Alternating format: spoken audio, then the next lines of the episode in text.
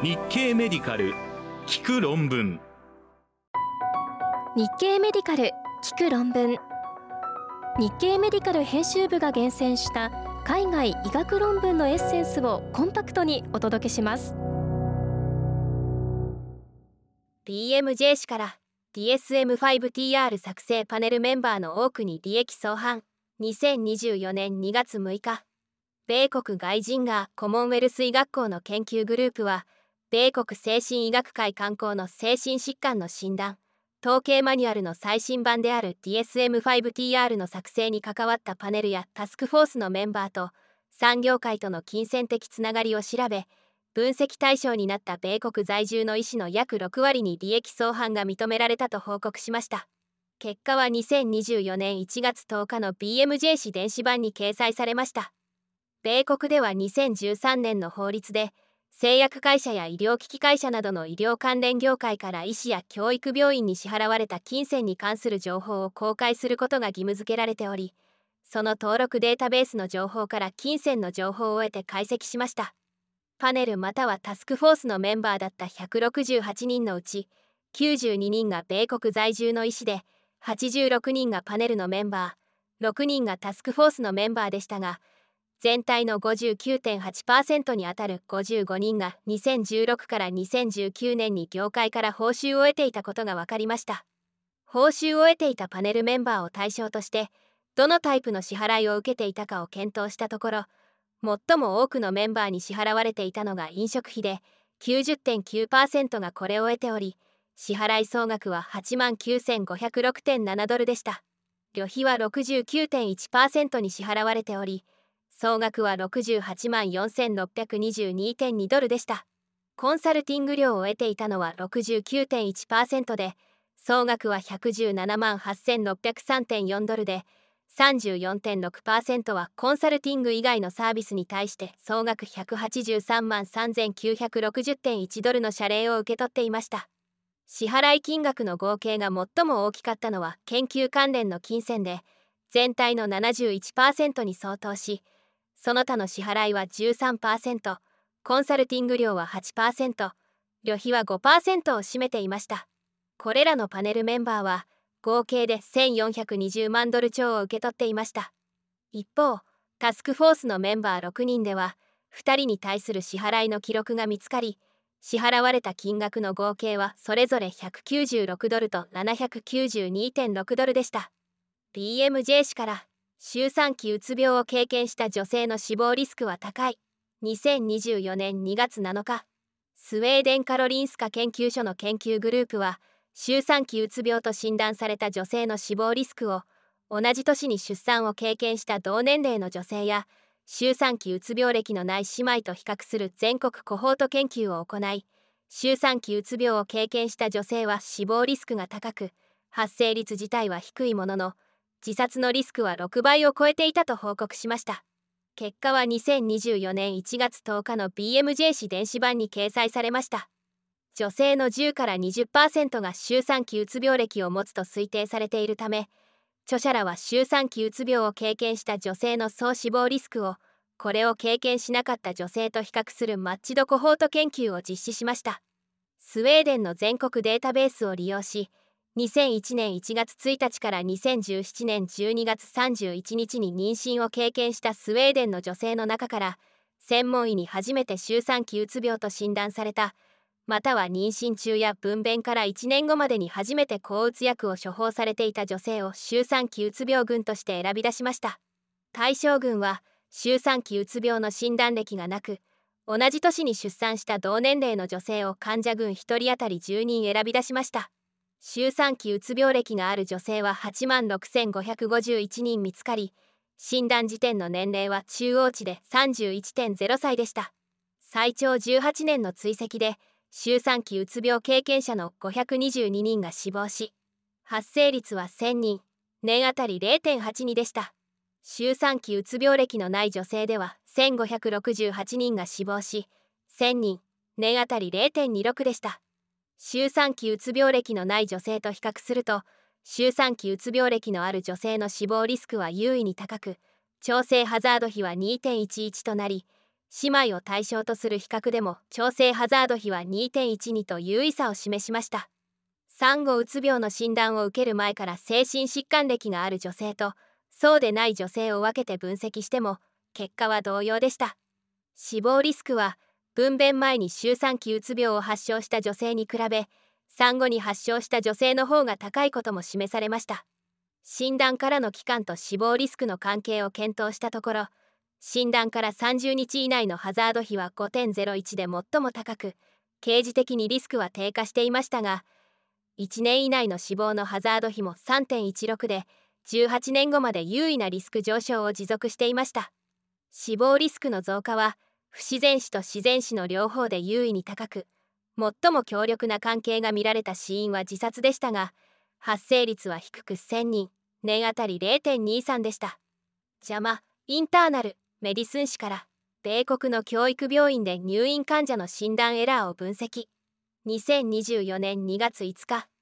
米国カリフォルニア大学サンフランシスコ校の研究グループは2019年に大学病院など29施設の一般内科病棟に入院しその後集中治療室に移るか死亡した患者を対象として診断エラーの発生率とその原因および患者に与えた害について検討するコホート研究を行い対象者の23%に診断エラーがあり18%が診断エラーによる害を経験していたと報告しました。結果は2024年1月8日の邪魔インターナル。メディスン誌電子版に掲載されました。対象は2019年1月1日から12月31日に内科疾患で入院していた成人患者48万7532人のうち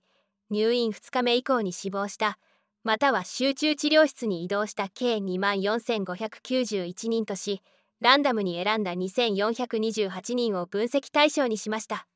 特に入院の理由と集中治療室入室。